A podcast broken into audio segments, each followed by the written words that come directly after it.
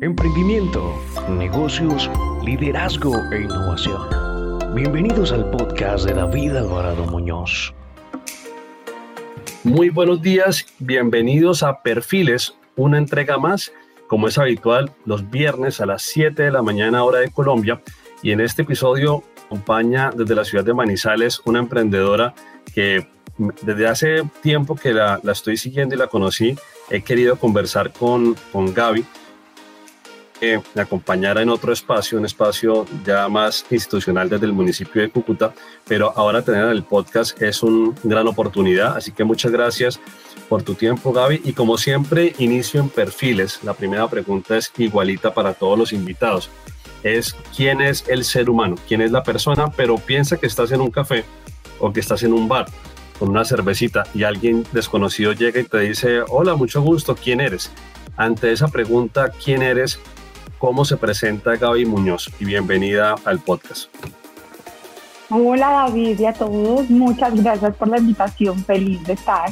La verdad que, que me encanta y gracias, es un espacio que, que podemos contar, como tú nos dices, exactamente quiénes somos.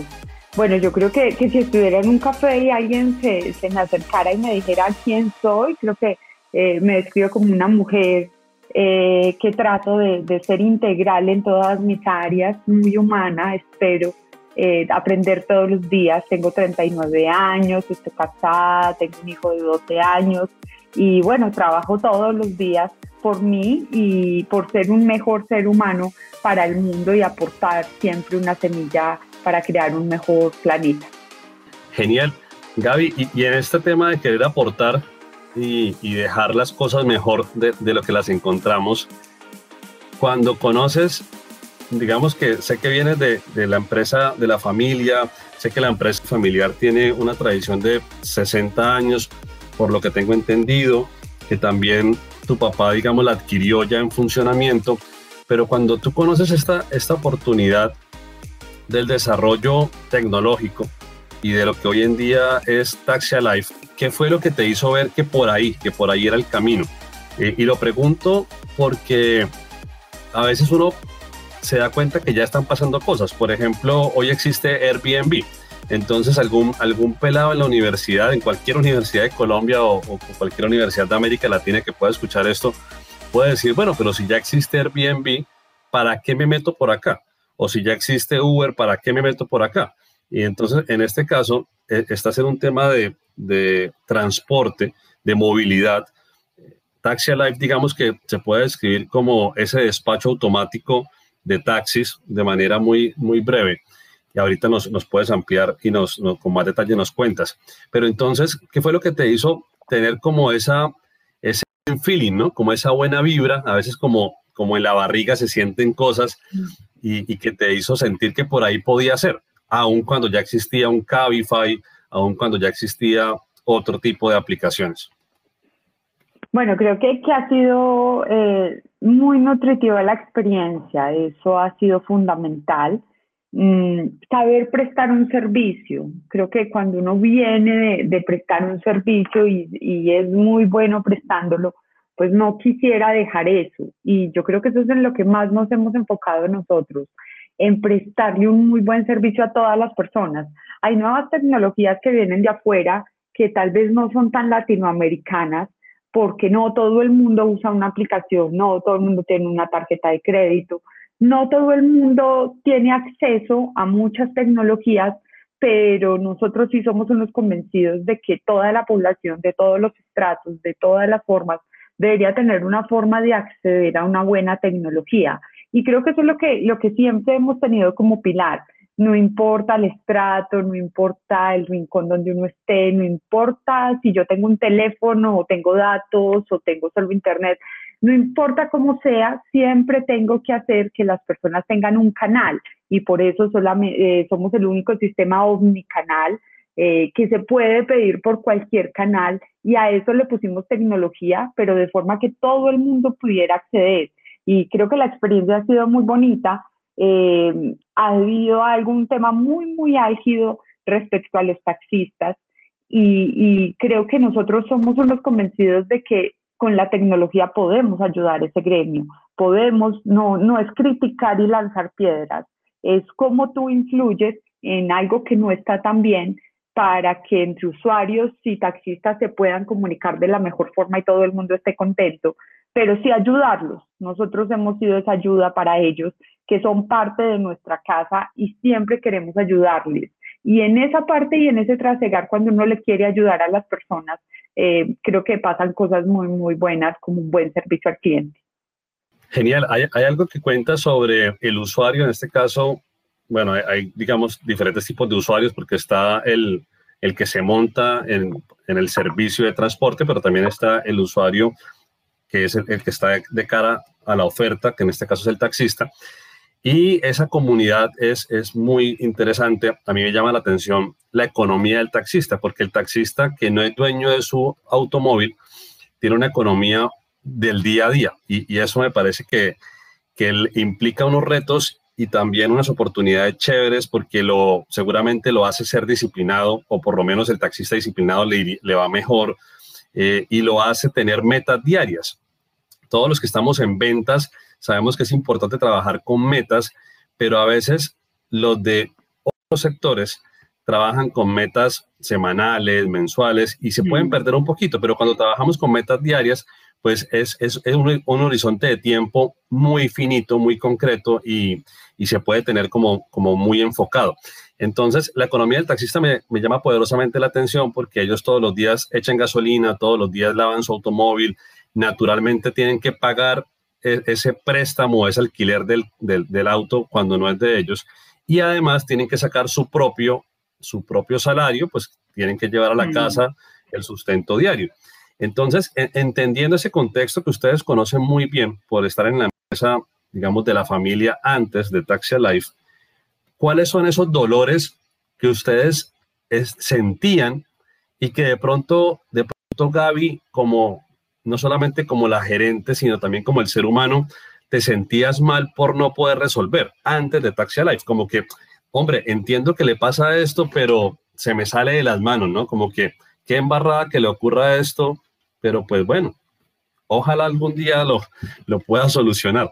Eh, y, ahí no existía Taxi Life, pero esos dolores que te interesaban y, y no podías solucionar. Y posiblemente hoy con Taxi Life ya encuentran algún tipo de solución. Sí, eh, tienes toda la razón, David. Creo que, que es, cuando es un gremio tan álgido que vive del diario y casi de cada minuto. O sea, no les puedes hacer perder tiempo, tienes que estar 24 horas disponibles, tienes que crear un sistema que los segundos cuentan, aquí todo cuenta y tiene que ser ya, absolutamente ya. Entonces esa fue como una de las dolencias en las que, en las que nosotros nos concentramos. De pronto cuando existía el sistema de radio o cuando era así como todo tan manual, mm, no todos los taxistas eran tan rápidos. Entonces habían señores de mayor edad entonces llegaban los muchachos muchas cosas pasaban de que el primero que oprimía, el primero que llegaba a la casa y, y habían unos que era una competencia y creo que era un día a día muy, muy estresante, porque si uno sale y maneja una hora y ya me llega medio estresado, ¿cómo será manejando 8, 12 horas diarias? Pero aparte de eso, compitiendo por los servicios y no era justo, no era igualitario y hacia el, al usuario tampoco era la mejor experiencia porque podía que el que oprimía o el que llegaba era el que estaba más lejos y no era la experiencia del que estuviera más cerquita. Entonces, en todas esas dolencias nosotros nos basamos de que fuera igualitario, de que no era una competencia de que el primero diera clic. Aquí tenemos un sistema de que todos pueden dar clic y el sistema busca por cinco segundos cuál es el mejor para el usuario según todas las características, que el usuario pueda escoger todas las características, pero, pero que el taxista ya no tenga como que deambular tanto todos los días y trabaje menos horas con nuestro sistema por ser omnicanal. Entonces ya no solo le llega el 60% de los del teléfono, ya le llega también el 30% de la aplicación, le llega el 30% por WhatsApp y le llegan más y más servicios. Esto hace que esté más cómodo, que sepa dónde ir, que no le van a robar los servicios y que produzca más siempre que esté produciendo muchos más servicios y más dinero. Y, y, de ahí se han desprendido un mundo de ventajas que nosotros les damos valores agregados como descuentos en autopartes, descuentos en restaurantes, descuentos en celulares, descuentos en datos, eh, salud, descuentos en microseguros, o sea, como todo un mundo, como tú dices, ellos son como un mundo, eh, la movilidad. Entonces, todo ese mundo que estén acompañados el día a día. Genial. Hay, hay algo que eh, te escucho y, pienso que el taxista que era como bien amigo, como, como bien cercano a la radiooperadora, o sea, antes de los temas de las aplicaciones, ese taxista puede decir, hombre, me, me la, la ventaja de estar en la rosca. No sé si eso pasaba antes, pero, pero pienso de, de esa manera con el que, pero claro, eh, igual a la cancha, lo haces, lo haces que sea más equitativo y pues de cara al consumidor final, me parece que, es mucho más diciente. Para países como Colombia, México, América Latina, donde el tema inseguridad pues hace parte, digamos, del contexto y de pronto en la década pasada se escuchaba más, hoy en día ya es mucho menos el famoso paseo millonario. Hoy en día, ¿qué, ¿qué, tan importante es el factor seguridad? Antes era mucho, no sé hoy en día si sigue, sigue siendo, si el usuario final valora mucho qué aplicación usar de cara a sentirse seguro. ¿Eso hoy en día cómo lo están midiendo? Yo creo que es vital y todos los días por lo que estamos viviendo, que creo que cada vez hay más inseguridad, cada vez hay más formas de, de hacer muchas cosas y, y, de lo que pasa a niños, mujeres, ancianos, eh, hombres que también les hacen el paseo millonario. Entonces es vital, es, por eso creo que entra la tecnología y la tecnología brinda esa seguridad. Nosotros tratamos de cubrir, todos los días estamos desarrollando todos los frentes que siempre cuide al usuario y siempre cuide al taxista, o sea, siempre estamos enfocados en un sistema muy seguro, que uno pueda compartir la ruta, que sepa la foto, la empresa, por dónde viene, para dónde va, cuánto me va a costar, que tenga, eh, creo que una parte de seguridad es lo que está pasando ahorita con pagos con QR, pagos digitales, con todo, o sea, todo eso va, va creando un ambiente mucho más ágil, práctico, pero también seguro, seguro porque sé cuánto me van a cobrar, seguro porque no me van a cobrar de más, porque no voy a pelear con, con esta persona, porque me, va, me tiene que llevar por donde es, porque está vigilado y rastreado, entonces no puede coger otra ruta, no me puede hacer un paseo millonario, no me puede estafar. Eh, es vital que las personas aprendan a usar tecnología. A mí me preocupa mucho cuando llegan muchas quejas, eh, veo quejas en redes de que cogieron un taxi en la calle y pasa lo que pasa entonces, por eso nosotros queremos como eh, que todas las personas accedan a la tecnología para que se sientan seguras. Gaby, hay una curiosidad que, que, siempre tengo de cara a la cultura, como la cultura de las ciudades, la cultura de los países, eh, porque si bien estamos en Colombia, sabemos que hay regiones y que no es lo mismo el centro del país que la costa caribe o no es lo mismo la costa caribe que la costa pacífica o incluso acá. Eh, estoy en Cúcuta, que es frontera con Venezuela, o Bucaramanga, que estamos a seis horas, cinco horas, Valledupar, que también puede estar más o menos a cinco o seis horas. Entonces, eh, compártenos un poquito de, de Taxi Life hacia el mercado. ¿Cómo perciben ustedes la cultura de los usuarios? Y, y, como las dos miradas, digamos que el mapa colombiano como la mirada número uno, pero ustedes también están fuera de Colombia, ustedes también están en Argentina, también están en Panamá, también están en Aruba y muy pronto en nuevos mercados. No sé si ya abrieron Perú, pero sé que se viene Perú, sé que se viene México. Entonces, un poco de esa lectura de ustedes, pero de cara al mercado. Es fundamental lo que tú dices. Creo que cuando uno hace tecnología, eh, lo fundamental es que te bases en la cultura y en la tropicalización de cada ciudad o cada país porque no puedes hacer tecnología desde tu lado sin saber cómo funciona el mundo en la vida real. Y nosotros desde que nos creamos hace siete años dijimos, vamos a hacer un sistema muy parametrizable, porque empezamos a indagar y hay ciudades donde cobran mensual, otros cobran por servicio, en la costa, por ejemplo, cobran diario, eh, otros cobran por porcentaje, hay diferentes tipos y características, hay usuarios que hay según la zona les gusta pagar con tarjeta de crédito, a otros les gusta pagar con, con código QR, a otros les gusta pagar solo en efectivo, eh, zonas como donde siempre piden un servicio con aire acondicionado o necesitan siempre con maleta, eh, o zonas, por ejemplo, como Argentina, que es taxi remis es muy, muy corporativo, muy reservado, eh, como otra parte más allá del taxi, no tan normal, sino más reservado, ejecutivo, eh, otro tipo de modelo. En Aruba, muy turístico, hubo que cambiar creo que mucha parte del sistema porque no son los usuarios los que te solicitan un servicio, no es por demanda, tienes un servicio VIP para hoteles, para restaurantes, para el aeropuerto, la moneda, como hay que, según la moneda, el idioma, tenemos diferentes ya idiomas en la aplicación porque pues hay muchos turistas y personas que necesitan otros idiomas, entra también. Eh, hay muchas formas, creo, en la legalidad, cómo opera el sistema legalmente, qué parámetros son los que nos exigen, los taxímetros, por así decirlo, son los kilómetros, eh, o qué información se debe tener. En México es muy diferente la información que se debe tener porque sí se debe inspeccionar cada carro, fotos de los carros, de los conductores. Acá en Colombia solamente son de los conductores. Eh, entra la legalidad muy fuerte y eso nos hace muy robusto el sistema y las formas en que las personas piden el servicio y lo que quieren. Entonces todo cambia, todo. Por eso es necesario que desde el momento que nosotros nos creamos, dijimos, vamos a hacer un sistema parametrizable porque el mundo funciona diferente. Aquí nos gusta así, pero en Cúcuta les gusta de otra forma y no tienen taxímetro y la modalidad, y a la gente le gusta que le hable de esta forma. Y eso es lo que nosotros hacemos. Nos acomodamos, eh, por eso somos omnicanal y nos acomodamos exactamente de la mejor forma cuando como a la persona le guste pedir el taxi. Si nos regresamos siete años en, el tiempo para, para, recordar esos inicios, ¿no? Ese mes uno, mes tres, mes cinco de, de Taxi Alive, no sé, no sé si en el mes uno ya, ya habían hecho eh, eh, esa validación, ese, prototipo, ¿cierto? Y después de hacerlo fue que ya lanzaron.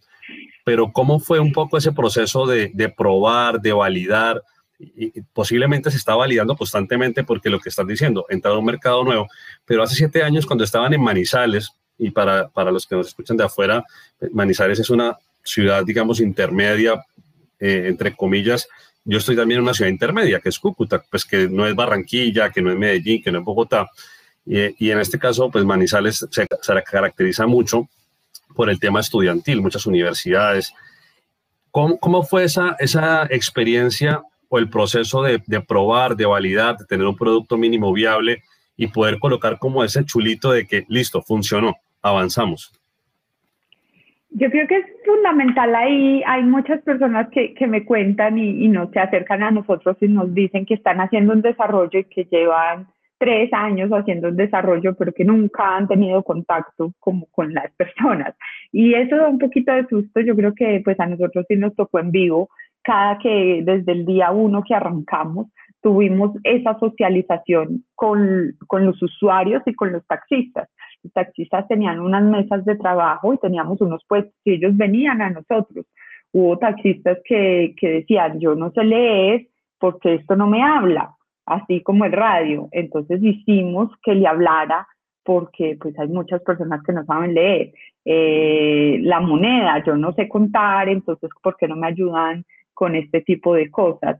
Eh, los botones, mm, cada que íbamos construyendo decía, pero no, es que yo voy manejando, una cosa que usted haga desde ingeniería súper linda la aplicación y usted está aquí quieto, pero una cosa es que tenga el semáforo encima, que eso le suene, los botones, que tan grandes, mis dedos son grandes, mis dedos son pequeños, yo no tengo tiempo de escribir, eh, toda esa, ese día a día y eso que ellos están viviendo fue una retroalimentación, íbamos sacando como MVP, pilotos y, a unas personas eh, les íbamos piloteando y decían, les, les les decíamos que por favor nos ayudaran a probar y ellos iban probando el sistema con la georreferenciación, porque por ser un sistema omnicanal, entonces pues por una aplicación es muy fácil porque la, el celular te da la posición, pero cuando tú llamas por teléfono que sepas la posición georreferenciada exacta del usuario o por WhatsApp es otra cosa. Entonces tuvimos que aprender a hacer los mapas calles por calle, por calle, carrera por carrera, de, de dar un muy buen punto para el taxista. Eh, ha sido un aprendizaje de todos los días. Lo más valioso es que desde el primer día empezamos eh, con las personas, socializando, con un sistema hacia las personas y no que a las personas les tocara. Y en esa validación hemos crecido muchísimo, todavía lo hacemos, todavía en todas las ciudades que llegamos les decimos aquí el día a día es como, cómo les gusta, eh, cómo hablan, cómo les gusta que les suene. Eh, hay unos que les gusta que eso le diga taxi a y otros que no. Hay unos que les gusta que, que les recuerde cuánto es, hay otros que no. Entonces todo el sistema es muy parametrizable por eso. Mm, pero lo hemos construido siempre em, con, con la población. Hay muchas cosas que nos han pedido que obviamente no tienen razón, nos piden como que el sistema sea único, como que les dé preferencias. Hay muchas cosas que no, pues no, no quiere decir que nosotros escuchamos todo y lo hacemos según lo que nos digan, no. Entra en, un, en una validación eh, de qué es más cómodo, cómo sí lo podemos mejorar y que siempre sea equitativo, siempre sea para ayudar a todos y no darle prelación a ninguno. Y si eso ayuda a todos, entonces de esa forma lo hacemos. ¿Y, ¿Y, cómo fue ese momento en el que ustedes comienzan a sentir tracción? Porque en algún punto, cuando ya en Manizales empezaba como a, crecer esa, esa bola de nieve, como esa energía, y ustedes dicen, vamos a una segunda ciudad y luego vamos a una tercera ciudad. O sea, ¿qué, qué empezó a pasar que a ustedes les dio como eh, eh, esos, esos buenas, buenos insights de decir, esto va bien, eh, escalemos, vayamos a otra ciudad e incluso luego cuando decidieron salir del país? Bueno, pues eh, el piloto en Manizales fue muy exitoso, no fue fácil, yo creo que cuando comenzamos hace muchos años, éramos muy, muy novatos eh, en esto, eh, cuando comenzamos los taxistas llegaban y se amotinaban y nos decían, pero ¿para qué? ¿Y ustedes para qué se ponen a inventar lo que no es? Mire que eso se cae, mire que no funciona, mm, como estábamos, estábamos bien, les quedó grande mil cosas. Es más, cuando comenzamos a Manizales, la empresa tenía como 400 carros y se cayó y se fueron más de la mitad y bueno, eso fue una cabose. Pero la perseverancia nunca dijimos, nunca nos echamos para atrás, nunca retrocedimos en una actualización, nunca retrocedimos en lo que sabíamos que lo estábamos haciendo y que había que mejorarlo. Eh, la empresa nunca dijo no lo hagamos, siempre dijo no, eh, la tecnología llegó para quedarse y lo vamos a hacer y lo vamos a lograr. Y al mes siguiente creo que ya habíamos duplicado más de los carros que ya tenían antes. Y de ahí, y cuando ya es el piloto acá y, y vemos que antes se duplicaban y los servicios crecían y crecían y crecían por todos los canales, dijimos, no, esto ya, ya es un producto viable y ya es un éxito, ya hay que venderlo en el resto de las ciudades y ahí fue cuando empezamos a validar, llegamos a Guaira, empezamos por Manizales Más, que nos enseñó como todo de cómo vender, expandirse, porque teníamos ni idea. Y luego pasamos a Guaira, que es una aceleradora internacional de Telefónica, y allí nos enseñaron, nos aceleraron muchísimo y nos enseñaron a vender por fuera y vaya y métase y arriesguese sin importar nada. Y eso hicimos, empezamos a ir a todas las ciudades a vender y arriesgarnos sin importar si nos decían sí o no y, y si de esa forma crecimos. La estrategia era que nadie le estaba apuntando a las ciudades intermedias. Todos los grandes estaban peleando las capitales y nosotros teníamos un nicho muy grande de muchas ciudades intermedias y eso fue lo que, lo que nos basamos al principio. Eh, en esa, en esa medida ciudad intermedia, ¿qué cantidad de habitantes miran? O sea, digamos que si, si hacemos como una línea de cuántos habitantes para arriba, no sé, 200 mil, 500 mil, ¿cuál es como esa medida para que califique como un mercado suficientemente atractivo, porque no puede ser tan pequeño que, que sea desgastante de pronto para ustedes. Bueno, no, también podemos operar en pequeño porque no es desgastante. Nosotros ponemos el sistema y la empresa lo adecua y la verdad es que hemos estado en ciudades pequeñas como Yopal, eh, que es pequeño y es un éxito, es una de, de las ciudades donde todo el mundo pide por aplicación todo es totalmente orgánico y son los más tecnológicos que nunca lo esperábamos. Eh, ciudades como Florencia, pero también hemos estado en ciudades mucho más pequeñas y el sistema funciona muy bien eh, porque es muy fácil de adaptarlo y no hay un desgaste para nosotros y todo es ganancia. Perfecto. Mira, y, y algo que me parece también curioso es la adopción de la tecnología porque hace siete años es probable que los taxistas ya tuviesen un teléfono inteligente, un smartphone, pero también es probable que no con muchos datos. Entonces, si no había un paquete bueno de datos, pues finalmente la usabilidad de la, de la solución pues no iba a ser de la manera que ustedes esperaban. ¿Cómo han hecho para poder educar a ese taxista eh, en este tema de la adopción y que pues sí es importante el tema de los datos y qué, le qué les ha funcionado de cara a esa educación del usuario? Sí. Sí, yo creo que lo más importante para el taxista, para que se anime, es que aquí duplicamos los servicios. Siempre que, que se instalan con nosotros o que instalan Taxia, eh, les llegan y les llegan servicios y no entienden cómo les llegan tantos servicios. Entonces, en esa duplicada de servicios es donde ven la necesidad, porque si hay, al principio era impresionante, pero para que la tecnología, para que los celulares, eh, los datos, como tú dices, entonces buscábamos alianzas con, con las empresas de telecomunicaciones y nos daban planes eh, somos esos intermediarios. Yo creo que siempre como nos han dolido todas las personas, tratamos como empresa de ser esos intermediarios y negociar por grandes, por masas, por, por todas las miles de personas que nos acompañan. Y también hemos tenido planes de datos muy, muy favorables para todos y ayudarles. Siempre hay una mesa en todas las, en todas las ciudades donde estamos, hay una oficina y siempre hay una persona ayudándoles. Eh, me falló el celular, este servicio, no sé cómo funciona, cambié de celular, capacíteme cómo funciona este botón. Y esa parte es fundamental de, de, estar cerca de ellos y que ellos sepan que tienen un acompañamiento por teléfono, por WhatsApp o dentro de las oficinas, donde sea. Si la tecnología llega, no, no es para ponerla obligatoria, nunca hacemos nada obligado, siempre los llevamos de la mano, que sean parte de nosotros. Es más, muchas veces les decimos, lleve, se lo pruebe, y cuando prueba, pues el le revienta, pues porque le llegan el doble de servicios o muchos más, entonces ya, ya se animan. Eh, es una de las formas, yo creo que lo principal, nuestra razón de ser todos los días, es como que le lleguen más servicios, más servicios, más servicios. Y después de ahí ya vienen los otros valores agregados. Gaby, justamente para lograr ese propósito que el taxista sienta que le faltan manos, en este caso que le faltan minutos para poder atender esa buena demanda.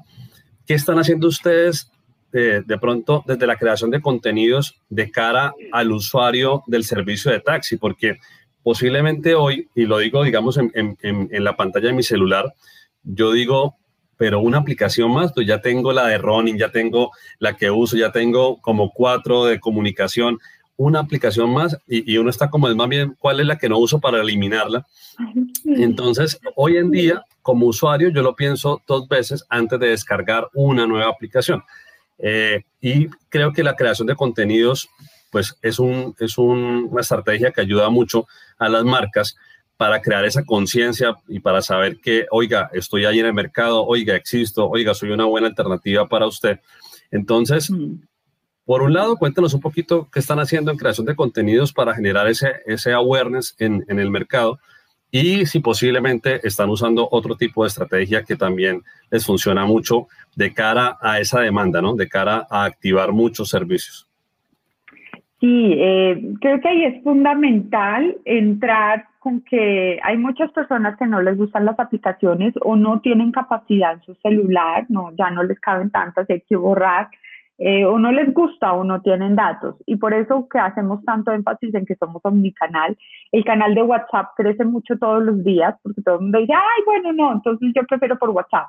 Hay muchos que dicen, no, yo prefiero por la aplicación, mira, sé por dónde viene, me da puntos, me da beneficios, eh, me da todo, o no, yo sigo llamando a la línea de tiempo y ahora es mucho más rápido porque le metemos un robot a todos los canales y somos mucho más rápidos. Eh, ¿Qué estamos haciendo? Hacemos muchas estrategias de marketing, mmm, muchas hacia, hacia, no, esto no es un puesto a pedir un taxi, no, de beneficios. Eh, y creo que somos una marca que, que en todo lo que, que, hemos podido validar nos quieren, eh, les gusta la persona, les gusta la imagen, les gusta la marca, les gusta que siempre somos muy humanos y siempre queremos ayudar. Por ejemplo, siempre llegamos con noticias nuevas para los usuarios. Ahora puedes pagar con Cure Colombia, ahora puedes pagar con Cure Mercado Pago, ahora eh, tienes nuevas funcionalidades. Lo que salió de Taxia Plus, Taxia Plus es un sistema que siempre gana puntos y te damos un mundo de descuentos, descuentos en, en computadores, descuentos en restaurantes, salud, bienestar y tienes con nosotros siempre muchos beneficios, tanto el taxista como el usuario. Y nuestra razón de ser es que tengas una necesidad de por qué tener una aplicación, pues porque siempre te da más beneficios. Aparte de toda la seguridad, tú solamente con un clic ya, ya te llega el taxi, pero de a, a, partir de que pides un taxi, ¿cuántos más beneficios tienes? Y esa es nuestra razón de ser. Siempre, siempre dar muchos beneficios para todas las personas. Cuando nos compartías lo importante de, de la aceleración de Guaira, ¿Qué, ¿Qué, fue eso que de pronto antes de Guaira ustedes no estaban viendo? No sé, de pronto no estaban midiendo algunas métricas o la mirada estaba enfocada hacia, hacia otra arista del negocio y llegar a Guaira les o les amplió la mirada o les dio foco y los hizo mirar temas puntuales. ¿Qué, qué ocurrió eh, en esa experiencia de la aceleración de Guaira? Yo creo que, que, son muchos miedos con los que uno llega. Eh, por ejemplo, el primer día que llegamos dijimos, no, mira, tenemos un sistema y el Manizales es muy exitoso y quisiéramos montar un modelo de ventas para vender en el mundo. Y entonces los asesores se reían y decían, ¿y qué les hace falta? Y nosotros nos hace falta como un brochure y unas tarjetas y un comercial y saber cómo ir a vender y hay cuento y armada. Yo creo que nos vamos a demorar un año planificando eso. Pero no, no, no, no necesitan nada para venderlo, no necesitan ni, ni brochure, ni una persona, ni nada nada más que el gerente se sabe mejor el cuento, se van ya y viajan ya por todo el país y dentro de 15 días vienen, me cuentan con cuántos se contactaron y a cuántos vendieron. Igual con la aplicación, con muchas cosas que nos daba susto, eh, llegaban y nos decían, no, pero este botón está muy feo, no, pero esto no tiene nada de usabilidad, ¿en serio esto lo usan? No, venga. Y es como enfrentarte hacia la realidad de expertos y, y que te sacudan un poquito, te quitan los miedos y eso es necesario. A veces tenemos muchos miedos de vender, miedos de, de, cómo hacer una aplicación con usabilidad, miedos de cómo vender esto el marketing. No, pero yo cómo decir que, que estoy vendiendo una aplicación para pedir un taxi, yo cómo cuento eso. Pues haz eso bonito porque eso, es, eso sí tiene algo social y algo en lo que tú sí puedes poner. Y en todas las áreas, tuvimos un año, eh, los mejores expertos cada 15 días, en todas las áreas, a todo el equipo nos golpeó y, y, todos hicimos caso y nos ayudó muchísimo. Nos quitó muchos miedos, nos dio mucha confianza y aprendimos, nos capacitaron muchísimo las mejores tecnologías y la mejor forma de hacerlo. Y eso es algo que, que yo sí quisiera compartir. Las personas que, que hagan una un emprendimiento siempre debería estarse capacitando, capacitándose qué están haciendo más allá, qué es lo bonito, qué es lo que está pasando, qué es hacia dónde van las personas. Y cuando tú te capacitas, sabes exactamente cómo hacerlo mejor, más rápido. Hay una frase que un boxeador muy importante del, pues, a nivel mundial dijo, la frase sencilla, me gusta mucho, la dijo Mike Tyson eh, y la dijo después de una pelea con Holyfield, que fue otro grande boxeador. El tipo dijo, eh, todo el mundo tiene un plan hasta cuando recibe el primer golpe en la cara. Y eso lo dijo cuando no espera, se creía pues súper grande y que él iba a ganar a Holyfield y tal. Entonces, aprovechando como esa frase, me gusta preguntar por lo, que, por lo que hiciste el día de ayer, por ejemplo, porque muchas veces hablamos de la estrategia y la estrategia y la estrategia está en lo que hacemos en el día a día. Entonces, en un día como ayer, ¿qué consumió el enfoque de Gaby Muñoz? ¿Qué, hiciste de trabajo el día de ayer, por ejemplo? Yo creo que soy una obsesionada por vender. Todos los días me levanto. Hay días que lo consumen a uno los problemas, eh, qué hacer, la administración, muchas otras cosas. Pero trato siempre de, de, de sacar mi cerebro afuera y decir, bueno, ¿qué voy a hacer para vender? Entonces sacamos un nuevo sistema de franquicias, entonces me, me inventé un video para, vender más franquicias eh, sin que nadie me dijera nada. Y empiezo con todos los clientes y con todo el mundo, eh, ya firmamos el contrato, ya firmamos a dónde más vamos a llegar, qué tipo de marketing estamos haciendo, ahorita que vamos a vender franquicias, a dónde vamos a llegar, eh, cuándo vamos a empezar a vender, ya empezamos a vender y creo que soy una obsesionada todo el tiempo, que no me consuman los problemas normales de, de la oficina, sino medir medimos todos los días cuántos taxistas se están conectando, cuántos servicios hicimos, cuántos están pagando con medios digitales, a cuántos estamos llegando, cuántas nuevas descargas estamos teniendo, qué nuevos negocios estamos haciendo. Mm, entonces, mi día día trato todos los días de, de presionar por todas las áreas de, de, vender, que no se nos consuma que estoy con este cliente, que estoy con este problema y me olvidé de ir más allá y, de vender o de prestar un muy buen servicio. Que los clientes con los que estamos hoy eh, les prestemos un buen servicio. Ayer, por ejemplo, tenía una reunión muy importante con Pereira, es una de las empresas más grandes que nosotros tenemos, y, y había algo que, que, había un problema, entonces no hay que resolverlo, eso es prioritario porque tienes que fidelizar tus clientes, tus clientes no pueden tener un problema y sentirse desamparados. Entonces eso nos consumió el mediodía y el otro mediodía era vender. ¿Cómo vamos a vender? Entonces me nuevo video, hice marketing y cómo vender y vender. Gaby, y cuando hablas de las franquicias, dentro del modelo de negocio, digamos que esa es una vertical nueva para, digamos, para monetizar. Tienen varias, varios canales para monetizar y franquicia. ¿Quién puede ser una franquicia? Una empresa de taxi en alguna ciudad que ya, que ya está operando y dice, quiero montarme en la plataforma de Taxi Life o, cómo es el tema de las franquicias?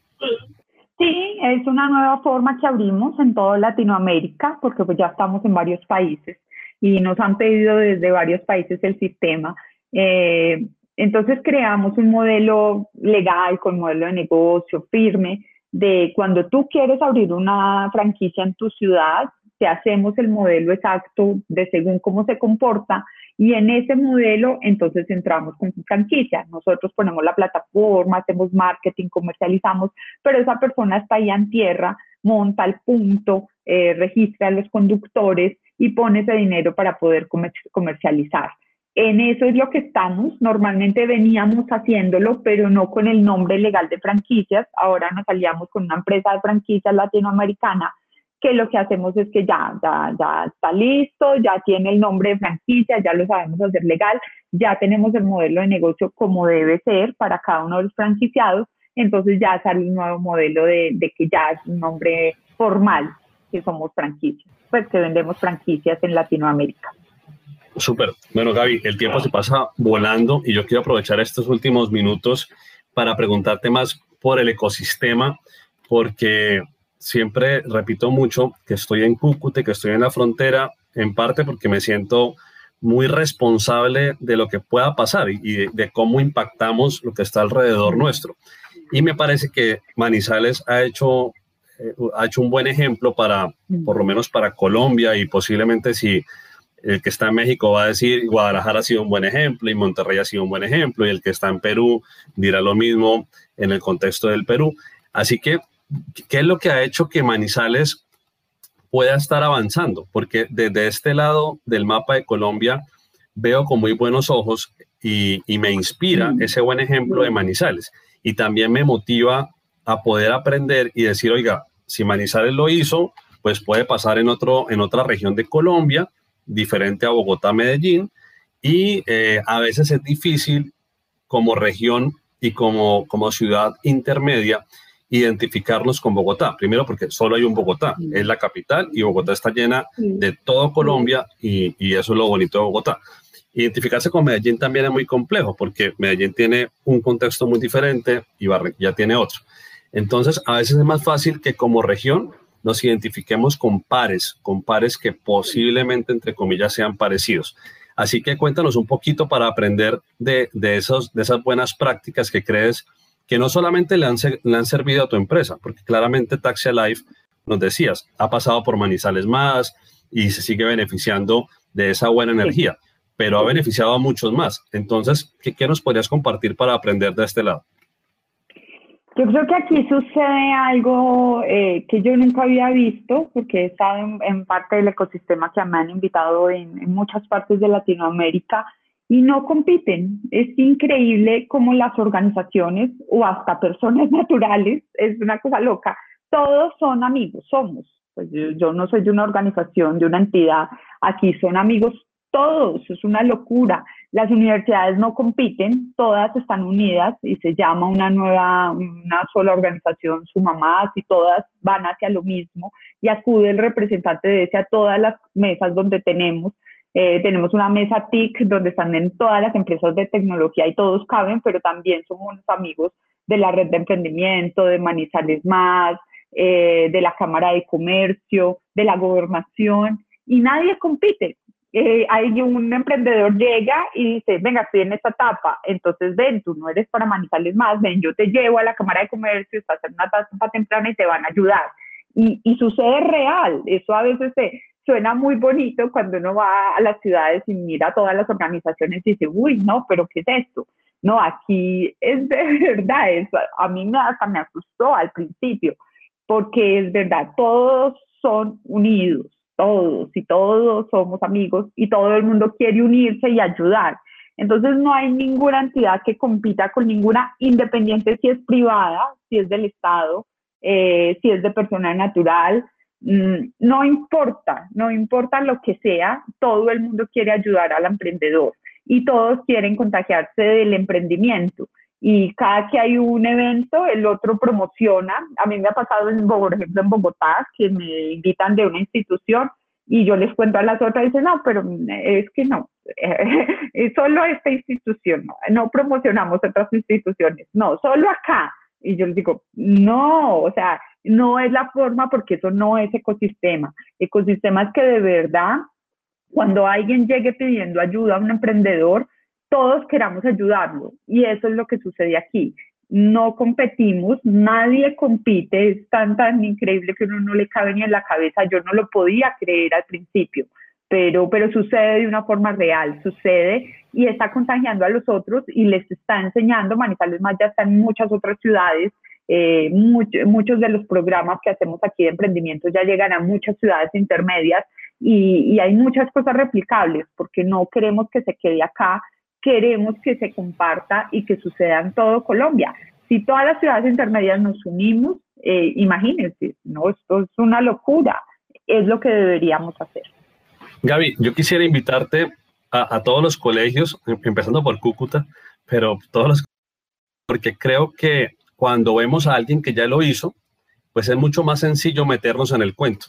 A veces es difícil creérnosla porque no, es que eso ocurre en Silicon Valley, no, es que eso ocurre en Israel, no, es que eso pasó en Alemania, en Japón, pero cuando lo vemos cerquita, pues ahí ya cambia la cosa, porque ahí ya decimos, bueno, eh, y, y mucho con las mujeres, pues si Gaby lo hizo, yo también lo puedo hacer, miremos a ver qué fue lo que estudió. Ah, bueno, estudió ingeniería, pues yo estoy de pronto en el colegio en décimo o ya estoy en once, pues entonces voy a tomar como este camino y, soy muy, digamos que tengo mucha esperanza en las mujeres por muchas razones y acá estamos trabajando en Cúcuta para impulsar más el tema de tecnología en las mujeres. Entonces, eh, para jugar un, un rol, y en este caso es algo que me estoy inventando, si mañana te dicen de Impulsa, que es esta agencia de innovación y emprendimiento que tenemos en el gobierno de Colombia, Gaby, pues no dejes taxia, pero danos una mano. ¿Cómo crees que podríamos eh, ayudar, dar una mano para que los emprendimientos tradicionales tengan una transformación o un giro más digital? Porque claramente pensemos en las industrias manufactureras en, su corazón, en su core, si estamos hablando, por ejemplo, Cúcuta es súper fuerte en jean y, es súper fuerte al punto que grandes marcas de Colombia tienen su maquila acá en Cúcuta. Acá, acá es increíble el, el, tema del talento en jean, o puede también suceder con calzado. Y eso hace que pues el core del jean pues sea el cortador, estamos hablando que el insumo principal es la tela, y si estamos hablando del calzado pues es el cuero y también básicamente es el que está ahí en la, parte del, corte de los diseños. ¿Cómo haríamos para poder darle una mano más tecnológica, más de transformación digital a estas empresas tradicionales, a esos sectores que son tradicionales y que siento que si no lo hacen, pues la competitividad va de para abajo. O sea, creo que cada vez más la competitividad va a ser mucho más compleja porque los volúmenes nuestros no son grandes volúmenes y tenemos competidores globales que manejan volúmenes a, escalas increíbles. No, nosotros somos unos enamorados en Taxia, somos unos enamorados del emprendimiento, del ecosistema y de siempre estar. La verdad es que toda la vida nos han ayudado mucho desde muchas áreas, nos han capacitado desde muchas áreas, muchos mentores y es lo que hemos querido dar. Yo hago parte de, de varios programas donde doy charlas en colegios, eh, instituciones, porque las niñas y los niños son una brecha donde necesitamos inspirarlos y reforzarlos. A mí mi papá a los 15 años me inspiró de que debía estudiar ingeniería de telecomunicaciones porque era futuro del mundo y tal vez si él no me hubiera dado esa inspiración, pues yo mm, creo que nunca me hubiera metido con la tecnología. Y es ahí, en ese punto exacto donde las niñas y los niños están desertando y prefieren mejor no entrar en ciencias, tecnología, muchas otras cosas. Y ahí es donde Colombia los necesita cuenten conmigo, yo soy feliz de participar en todas las charlas de colegios, en adolescencias, en niños y, y desde Taxi a todo el equipo. Nosotros hacemos programas de mentorías, estamos en Impulsa, en apps.com, somos mentores, ayudamos a las empresas en edad temprana, también en Manizales, en edad más avanzada, trabajamos en... Eh, les damos mentorías a varias empresas que vienen hacia nosotros y nos dicen, yo no sé cómo seguir el equipo, yo no entiendo mucho de esto, cómo hago negocios y les ayudamos. Eh, nosotros estamos para ayudar y, para que nos unamos. Cuenten con nosotros, nos encantan las formas de fortalecer la parte tradicional y fomentar el emprendimiento y también las partes de, de startups, muchachos nuevos que estén montando tecnología, de cómo ayudarlos a madurar y hacerles entender, la, eh, hacerles eh, como ayudar en la tecnología hacia el mundo nos, encanta, es una forma que, que lo hacemos natural y, lo hacemos. Cuando antes de pandemia, por ejemplo, eh, íbamos a las universidades, a las universidades y les decíamos a los muchachos, cuando tengan huecos, cuando tengan tiempo libre, vénganse para acá. Acá tienen café, tienen mesa, tienen internet y nosotros les damos una, una entrada gratis, gratis al canal que tenemos de capacitaciones y, y les ayudamos, capacítense en ustedes, no para Tasca ni para que trabajen en nosotros. Nosotros les enseñamos cuáles son las nuevas tecnologías que se están usando y cuenten con nosotros. Es una responsabilidad social que tenemos con niños, adolescentes, universitarios, empresarios. Eh, creemos firmemente en el emprendimiento colombiano y nos encanta ayudarlo desde todas las áreas y si nos unimos es mucho mejor. Así que lo que quieras, David, que de verdad de corazón lo hacemos y nos encanta hacerlo. Muchas gracias, Gaby. Y claro que sí, tomaremos esa, esa buena mano que nos, que nos extiendes. Son, muy generosos para eso. Mira, eh, Víctor Cortés, que es, es un mexicano, está en Guadalajara, tiene su podcast también sobre negocios, sobre growth, eh, se llama Atracción, es un, es un crack, pasó por contexto y tiene una experiencia increíble en temas de, de finanzas para, para, startups. Él me decía, David, el ecosistema más importante en, temas de emprendimiento y de tecnología para América Latina es Twitter. Eh, y, y, me, y me explicaba un poco, por, pues, y es verdad, yo, yo uso mucho Twitter para hacer networking, y a veces hasta más que, que, que, LinkedIn, aunque también uso LinkedIn, pero posiblemente Twitter se lleva más parte de la torta. Y Víctor me decía, mira lo que pasa acá en México, pues eh, la gente habla de el Tequila Valley, ¿no? Que es todo lo que ocurre alrededor de Guadalajara, o lo que pasa en Monterrey, o lo que pasa en la Ciudad de México. Mm. Y él me decía, la verdad es que somos muy pequeños todavía, o sea, no, no somos Silicon Valley y, y replicar Silicon Valley no tiene mucho sentido, así que para, decía Víctor, para mí el ecosistema es toda la República Mexicana. Para mí el ecosistema es conectar los de Monterrey con los de Guadalajara, los de Guadalajara con Ciudad de México, en fin. Y pues si esto, es, si esto puede ser México, pues en Colombia con mayor razón porque somos mucho más chicos, mucho más pequeños. Eh, y esto para preguntarte finalmente, eh, desde Manizales, ¿cómo se han conectado con otras regiones y, y, cuáles han sido esas buenas sinergias, ese buen networking que se ha logrado, o por lo menos que tú lo has sentido como, como Taxia, estando en Manizales, o naciendo en Manizales, pero pues estás en muchas partes hoy, eh, que te has podido conectar con, con otras regiones, no sé si con Medellín, no sé si con Barranquilla, pues naturalmente que por estar impulsa en Bogotá y por ser un tema de gobierno nacional, pues Bogotá siempre va a ser relevante. Pero fuera de Bogotá, ¿qué ha ocurrido con, con ese networking de lo que estamos hablando en otras regiones? Es fundamental. Yo creo que, que si uno quiere montar un negocio, lo que más le debe encantar hacer y lo que más debe hacer es networking. O sea, al menos las personas que estén en ventas o, el, que esté ahí en el negocio, eh, la parte fundamental es esa, cómo nosotros hemos crecido en tantas ciudades por networking, por amigos, eh, porque cada, siempre tenemos el teléfono disponible, acceso disponible, que se quiera comunicar con nosotros, eh, viajamos a todas partes, Estamos con todas las instituciones en Medellín, hemos hablado con la alcaldía, luego con Ruta N, con las mesas de, la alcaldía.